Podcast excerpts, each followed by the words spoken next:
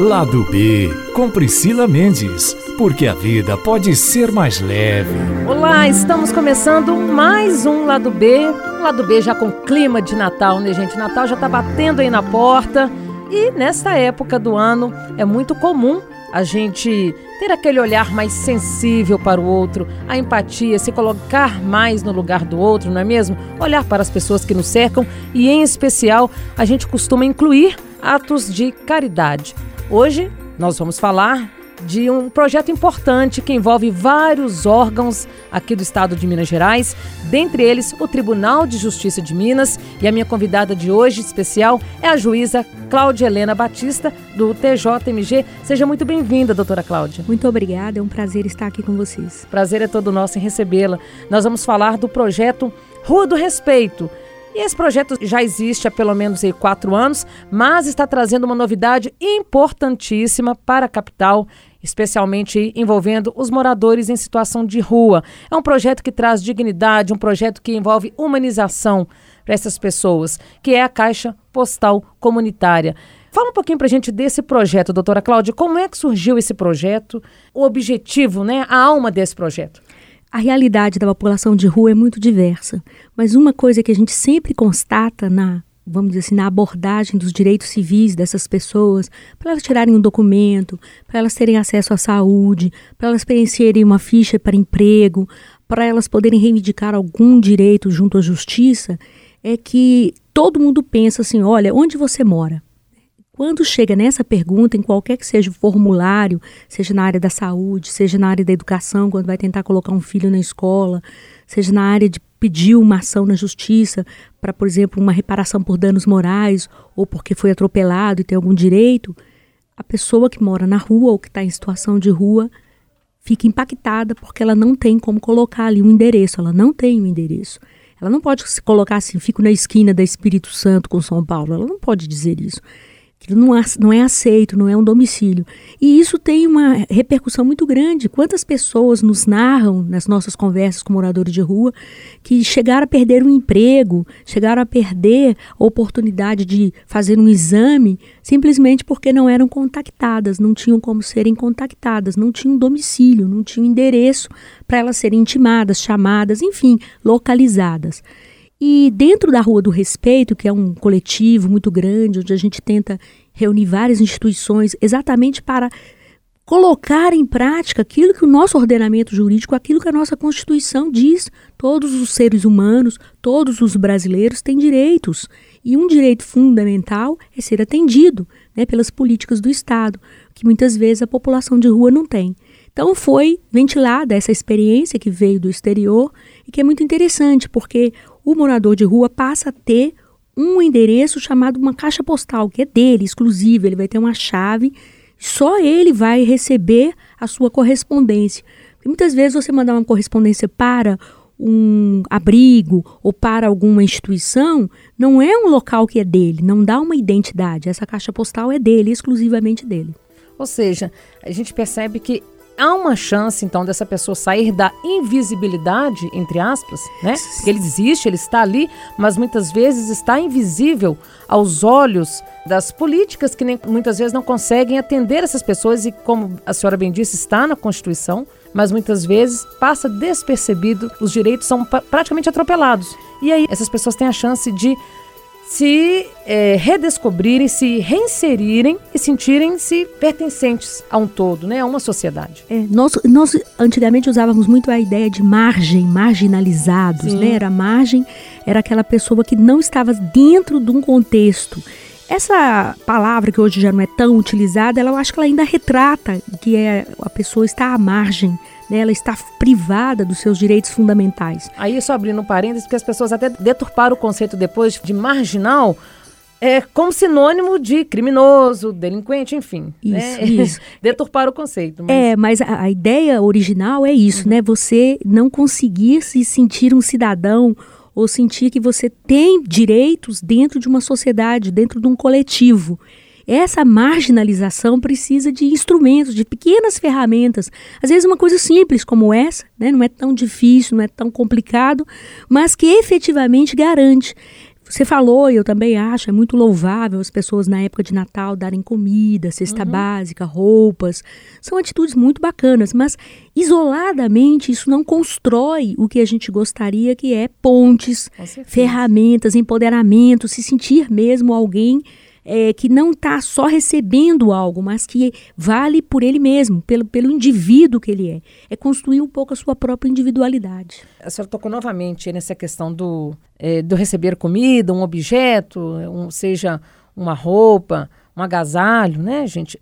Isso tudo, se a gente for trazer isso para a nossa realidade, a gente percebe que são é, objetos, são descartáveis. Mas o que a gente não pode descartar é a questão da dignidade. Isso não se compra. Isso não se acha na esquina. A dignidade, muitas vezes, você até perde, mas ela é, é possível de ser resgatada. Eu, eu digo que no direito nós temos uma preocupação muito grande, por exemplo, com o nome da pessoa, né?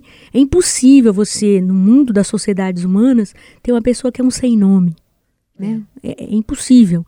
Então, a construção do nome já começa a te dizer assim: eu sou um indivíduo, eu sou eu, diferente de todos os outros indivíduos que tem na face da Terra. Eu existo, né? Eu existo, por isso eu tenho um nome. Né? Eu tenho um nome e, e, quando você não tem nenhum nome, as pessoas arrumam um nome, né? Quando acontece, por exemplo, de a gente achar uma criancinha, é. um bebê abandonado, primeira coisa que se faz é dar um nome, é Vitória, é, é na, Maria da Natividade, qualquer coisa que identifique aquela pessoa. E muitas vezes os moradores de rua são privados disso porque são retirados os documentos, pertence deles, às vezes por uma questão é, da, da ação policial uhum. ou então por uma questão mesmo de chuva, né? Essa época muito frequente, enchentes. Então eles levam, levam todos os seus pertences, inclusive seus documentos, o seu nome, a sua dignidade. Depois, quando ele vai tentar retirar isso, para onde eu vou mandar a certidão de nascimento se eu não tenho onde localizá-lo? Para onde que eu vou mandar a sua identidade se eu não tenho para onde localizá-lo? Então, essa caixa postal vai tentar resgatar esse tipo de direito fundamental. Né? Meu nome, minha identidade, o meu local onde eu posso ser encontrado.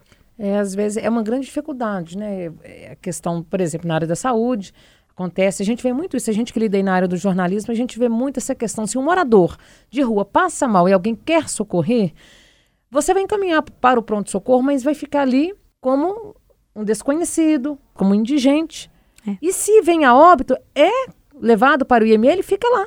Aquele corpo fica ali, não tem, não tem uma identidade, não uma identificação, nada para que se chegar a um possível parente, a um conhecido que seja. E essas pessoas, muitas vezes, no pronto-socorro, estão ali e depois retornam para as ruas. Então, é a, é a realidade né, que a gente vê. E, e, muitas vezes é agendado um exame. Olha, o senhor é. retorna, o senhor tem que fazer uma endoscopia, o senhor tem que fazer uma coisa assim, para dar um segmento. Uhum. Mas como? Como que eu vou localizá-lo? Né? Hoje, com toda a nossa tecnologia, eles não vão ter um celular, eles não vão ter um endereço de um amigo, eles não é. têm quase. Eles, eles, entre eles né, é que eles são mais solidários, um ajuda o outro muitas vezes, é. né?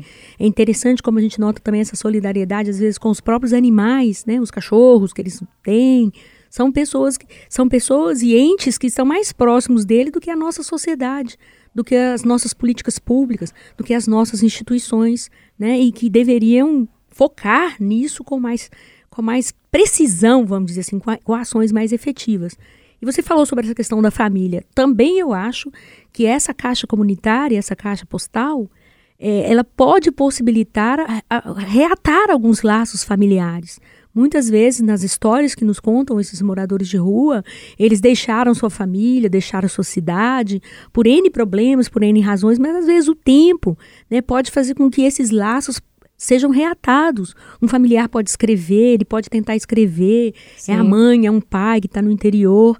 E a gente tem tanta história bonita sobre isso, né? Sim. Basta pensar um dos nossos filmes mais famosos, que é Central do Brasil, mostra como que às vezes a, a, uma correspondência, escrever uma carta para alguém é. pode modificar a vida. Com certeza. E a gente que está lidando todos os dias com os seres humanos, com a sociedade, enfim, a gente conhece histórias e histórias e você vê que muitos estão ali por opção, porque já não se identificam mais com aquele seio familiar, saem para as ruas porque lá eles procuram liberdade, seja na questão do uso de drogas, né, do, do álcool, enfim, e a família já não suporta, já não tem mais como suportar essa carga emocional e acaba abandonando de fato essa pessoa, então ele prefere ir para as ruas do que levar esse peso para os familiares e optam por estar ali. E às vezes até bate aquela vontade, aquela saudade de retornar para casa, para o lar, mas o medo do julgamento impede. Poxa, eu vou voltar, o que vai ser de mim? Será que eu serei aceito novamente? Serei benquisto? Então, eles preferem ficar ali na rua. Mas há casos também de familiares que buscam pelas ruas, perambulam pelas ruas bus buscando seus entes queridos. E ficam ali sem saber onde encontrar, vão aí na, nas rádios, nos veículos de comunicação que tem essa possibilidade, anunciam o nome, enfim. Tem histórias muito bonitas nesse sentido, de fato, né? Mas aí eu me pergunto também, esse projeto né, vai abranger muitos moradores, serão contemplados, mas e aquelas pessoas que porventura não receber nenhuma cartinha, nenhuma correspondência. Como é que fica isso? Porque aí você volta naquela mesma questão da invisibilidade, da exclusão. É importante dizer que o projeto ainda é um piloto, nós ainda não né, começamos a implantação. É, a implantação está sendo com o vicariato, né, com a ação social da, da igreja, da Arquidiocese de Belo Horizonte, mas num, num, num, trabalho coletivo, não é exclusivamente. Por enquanto ela vai funcionar lá, mas a gente espera que seja a primeira de muitas, que depois a gente consiga outros espaços. Então esse primeiro módulo, que tem 103 caixas, é importante dizer isso. Não serão controlados por ninguém, é só um espaço, é o próprio morador que vai ter a sua chave, vai lá, vai buscar, e os correios vão colocar as cartas que são ali endereçadas. Uhum. O que é importante a gente colocar é que esse trabalho de construção tem que contemplar quem, como que, quem que vai querer esse, esse projeto, como que ele vai participar. E eu acho que a gente vai ter que ser sensível a isso também, né? Se ele quer participar, se ele já dá alguma pista sobre isso, é importante monitorar e, às vezes, começar trabalhos, como eu me lembrei quando eu era criança, que eu via nas revistas cartinhas de presidiários que queriam conversar com pessoas. E, e, muitas histórias bonitas foram contadas: gente que se apaixonou, gente que se casou, gente que se regenerou por conta daquela, vamos dizer assim, abertura que teve de alguém escrever para ele, de alguém falar, né? E, e, eu acho que também isso pode acontecer aqui. Quantas pessoas poderiam, associações, escolas, Olha como é que é a sua vida, o que é que deixou. Deixar uma cartinha, né? Um projeto bem bonito dos Correios, que é o Papai Noel dos Correios, começou assim. Né, eles uhum. recebendo cartinhas endereçadas ao Polo Norte, Papai Noel, que nós vamos fazer com isso. E dali surgiu um projeto tão bonito, tão bacana, né, que todo mundo admira é. hoje. Acho que esse é possível também com os moradores de rua, desde que né, a gente construa mesmo com eles esse projeto, é, não ter essa frustração de não receber nada. É. E, e, por exemplo, e o morador que não sabe ler, não sabe escrever, é analfabeto, vai contar com algum apoio? Às vezes ele quer, ele se interessa pelo projeto, quer ter a caixinha postal dele, mas ele não sabe ler, não sabe escrever. Alguém vai dar esse auxílio para ele? Eu acho que até nesse sentido vai ser importante, porque se ele já quer, isso já demonstra uma necessidade de, de buscar um, um conhecimento, pode ser que ele se interesse a aprender a ler, né, participar de algum curso. Sempre tem um ou outro que já é. sabe, que ajuda. Que ajuda. Né, o próprio pessoal que está nos movimentos uhum. aí, no, né, no operacional com eles. Isso eu acho que vai ser o menor dos problemas. Eu acho que o importante mesmo é eles se sentirem é, atraídos pelo projeto, verem no projeto essa dimensão de dignidade. É uma ferramenta pequenininha, mas que a gente, pela experiência que já tivemos em outros lugares, assim como banheiros públicos, lavanderias públicas e outros que a gente encontrou aí pela experiência mundial, são pequenos, mas que fazem muita diferença. Você se apresentar limpo no dia é tão importante, né? E nós temos uma deficiência muito grande no, em Belo Horizonte com banheiros públicos, por exemplo. Com né? certeza. Então, muitas é. vezes, moradores do Centro-Sul reclamam tanto dos moradores de rua, ah, fizeram aqui uma barraca, ah, uma sujeira danada, mas esquecem que eles não têm onde ir. Né? Se talvez fosse disponibilizado um local não tão longe, não pode ser numa rodoviária se o sujeito está lá em Lourdes. É, até ver no parque municipal, mas é, aí a pessoa. É difícil, né? Difícil, você tem uma dor de barriga. que já está aí hoje, é difícil, né? É difícil. Então, são, são, são equipamentos urbanos que a gente precisaria olhar com mais carinho, né? E outros lugares já fizeram isso, deu certo. Então, eu acho que a gente precisa é, trabalhar nessa linha, como eu te falei, né? além de dar a comida, além de dar uma roupa, que é muito importante, não estou dizendo que não seja, mas precisamos caminhar para ferramentas que deem dignidade. Agora, eu fico me perguntando, doutora Cláudia, porque nós somos um, um povo muito criativo. E o brasileiro, ele tem muita disponibilidade, tem calor humano. Nós temos nossos perrengues aqui, mas nós somos um povo receptivo, temos calor humano solidariedade. Por que, que a gente tem que importar ideias? Porque lá fora deu certo. Nós temos uma população carente enorme. Então, o Brasil poderia ser pioneiro em muitos projetos, poderia ser é, o primeiro a tocar e ser um exemplo para outros países. Então, eu vejo assim, é, a minha geração, eu estou com 55 anos, nós somos muito impactados né, pela redemocratização, pela necessidade de um pacto que nos colocasse, vamos dizer assim, como pessoas é, importantes para o Estado. E a Constituição de 1988, ela traz isso, né? Direito dos índios, direito dos negros, direito das mulheres, direito do, dos, da população de rua, enfim, ela faz um olhar com todas as variedades das pessoas que habitam esse país e diz assim, olha, todos vocês merecem ter um país melhor, todos vocês um uhum. meio ambiente equilibrado. É uma carta que se propôs a fazer uma grande resgate de, de cidadania no Brasil. E é triste, depois de 30 anos, ver que nós estamos que, como que dizendo assim: ah, não, isso aí deixou de ser importante. Não, é muito importante. Nós estamos num momento em que precisamos repactuar né, a democracia que queremos. E nesse sentido, eu acho que você tem toda a razão. Quando você vê um censo dizendo que tem 34 mil pessoas moradores de rua numa cidade igual São Paulo, alguma coisa deu muito errado. Alguma é. coisa está muito muito mal.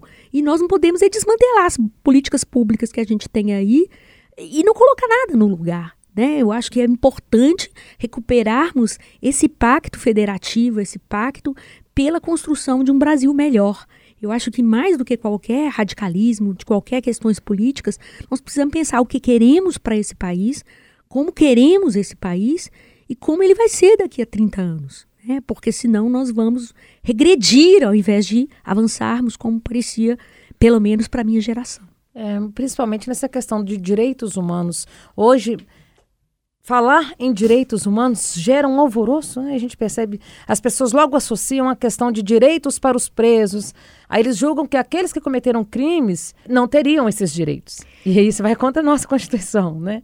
Talvez As grande, ainda não conseguem. É, talvez a grande diferença é isso que eu te falei. Por exemplo, é. eu estive recente nos Estados Unidos e um dos programas que eu tive que fazer lá para o evento foi ir a um museu olhar a história das mulheres na luta pelo voto nos Estados Unidos. Então, é, vejam, eles tentam o tempo todo falar: olha, não foi fácil nós chegarmos para isso aqui. Olha quantas mulheres lutaram, quantas penaram, quantas fizeram. Onde nós temos um memorial contando a história da luta da, da Constituição de 88? Onde que está a história para é. falar, olha, o SUS foi construído assim porque muita gente lutou, batalhou, o SUS é assim. O SUS é uma grande conquista no Brasil. Mas você vê só as mazelas, você é. esquece a história e que ele era um processo que deveria estar em construção e não em desconstrução. Sim. Mesma coisa, a questão da educação no Brasil, muita coisa se fala hoje, mas também se você olhar como que foi o progresso, como que foi a luta dos nossos educadores, onde que está essa história? Onde que está para a gente poder falar, olha gente, ó, não foi fácil não, a coisa foi muito difícil até aqui e vocês são os herdeiros para continuarem lutando. Então eu acho que perde-se muito essa memória da história coletiva. Né? História individual não interessa o que minha uhum. mãe fez, o meu pai fez, como eles venceram. Isso não é história coletiva, a história de todas as mulheres, né, minha avó era analfabeta. Eu sou a terceira geração que não tem na família, por exemplo, uma pessoa analfabeta. Isso é muito pouco em termos de história. Eu tenho que uhum. honrar a história da minha avó. Sim. Né? Ela lutou muito é. para as descendentes dela terem essa dignidade. E, e eu vejo isso com pouco valor no Brasil de hoje. Por isso que eu acho que fica fácil falar, ah, os direitos humanos, é direito do preso, mas é porque não se recupera a história. Se recuperasse, é. entenderia. É. A história hoje fica encoberta pela poeira né, do tempo. Uhum. Aí você falou essa questão do, dos votos, até tem o, o caso ainda das sufragistas, é, batalharam aí por, por essa questão do voto, que isso tinha que estar mais escancarado assim, para as pessoas olharem e sentirem orgulho das lutas que nós tivemos, das lutas pregressas, né, do nosso passado. Nós estamos aqui hoje, quantos direitos foram conquistados? É como eu digo, se os direitos humanos tivessem consolidados no Brasil, não teríamos essa discussão. Mas eles não estavam consolidados. Né? Nenhuma dessas lutas estão consolidadas. Né? A luta por igualdade, a luta por um país mais justo, a luta por um meio ambiente equilibrado. Não, não estão consolidados, não são coisas já dadas. São coisas que precisam e devem ser, vamos dizer assim, lutadas a cada geração e a cada momento. Mas a sensação que eu tinha o que eu tenho é que as pessoas achavam que já estava consolidado e que não deu o resultado que se esperava, mas não estavam. Uhum. Ainda eram projetos, né? Eu sempre gosto muito de falar aqui Caetano Veloso, muito feliz quando ele diz assim: aqui tudo é construção e já é ruína. Né? As coisas nem foram construídas e já é ruína. Ele usa essa frase e ele tem razão né? Um tanto de obras que a gente começa, obras públicas mesmo, né? Você vai um lugar, vê uma ponte que liga nada, coisa alguma, trilhos é. em São Paulo lá, desperdiçados. A nossa malha ferroviária malha aqui, que virou ferroviária. uma então, sucata. Então, no Brasil, as coisas não se consolidaram, né? Se a gente fala isso numa coisa concreta, que são as obras de construção civil, imagina na área dos, dos, direitos humanos, na área da, do avanço social e de políticas públicas. Elas não dão tempo de amadurecer e se consolidarem. É bem diferente de outras nações, porque eles sabem o custo que aquilo foi para aquela sociedade. É, e uma triste realidade recente nossa aí é o nosso IDH. Nós tivemos uma queda na nossa posição em relação aos outros países, que é o Índice de Desenvolvimento Humano. Isso é muito triste. Né? Então, cada política pública que parece assim, eu agora sou o inventor da roda, eu agora vou salvar, porque eu tenho as melhores ideias, sempre vai nos levar no, para esse empirismo, para essa, essa visão de sociedade de um só, uma cabeça, uma ideia ser o suficiente, quando a experiência nos mostra que ninguém é dono de uma ideia só, né? Todas elas são trabalhadas, como eu disse, num espírito coletivo, né? Num espírito de é, uma construção de sociedade, né? Belo Horizonte fez agora 122 anos, não é isso? Quantas pessoas podem falar assim, ah, Belo Horizonte tem uma identidade? Tem uma identidade. Tem, né? engatinhando ainda. É, uma, é uma cidade que não tem. Né? Hum, quando meu pai era vivo, ele falava que Belo Horizonte era chamada Cidade Jardim. que isso diz hoje para nós? Que cidade jardim é essa? Né? É. Pelo contrário, é uma cidade com mais concreto do que muitas outras que eu vejo que por aí. Que Belo Horizonte a gente tem. Que né? Belo Horizonte temos. Não é né? é mesmo? Gente, o nosso papo vai ficando por aqui. Adorei, doutora Cláudia, foi muito bom. Espero que tenha tocado o coração das pessoas né, nesse finalzinho de ano. Proponho uma reflexão aqui para todos que estão nos escutando, que traga mais esse olhar diferente para o outro. Que tal unirmos esforços e juntos, coletivamente, como a gente está dizendo aqui, construir uma sociedade mais justa, mais igualitária? Você talvez pode fazer um trabalho de formiguinha, mas esse trabalho é importante. A gente precisa construir essa rede de amor, essa rede de apoio, de solidariedade.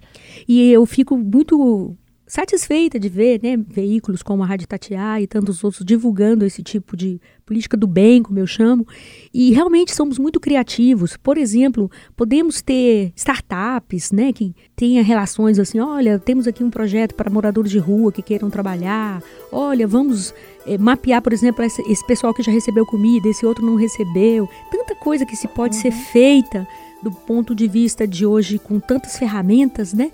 E eu espero que a Caixa postal, a caixa postal comunitária, seja um desses pequenininhos aí que possam depois render frutos. Será. Muito obrigada, doutora Cláudia. Obrigada a vocês. Eu que agradeço. Gente, nós vamos ficando por aqui. Desejo a todos vocês um feliz Natal, que a gente possa carregar, não só nessa época, mas durante todos os dias, o espírito de gratidão, o espírito de solidariedade, o espírito de empatia. Vamos nos colocar mais no lugar do outro, vamos olhar para o outro como um espelho de nós mesmos, porque nós somos iguais. Então, um beijo, encontro vocês na próxima quinta-feira. Até lá. Itacast. Aqui o papo continua.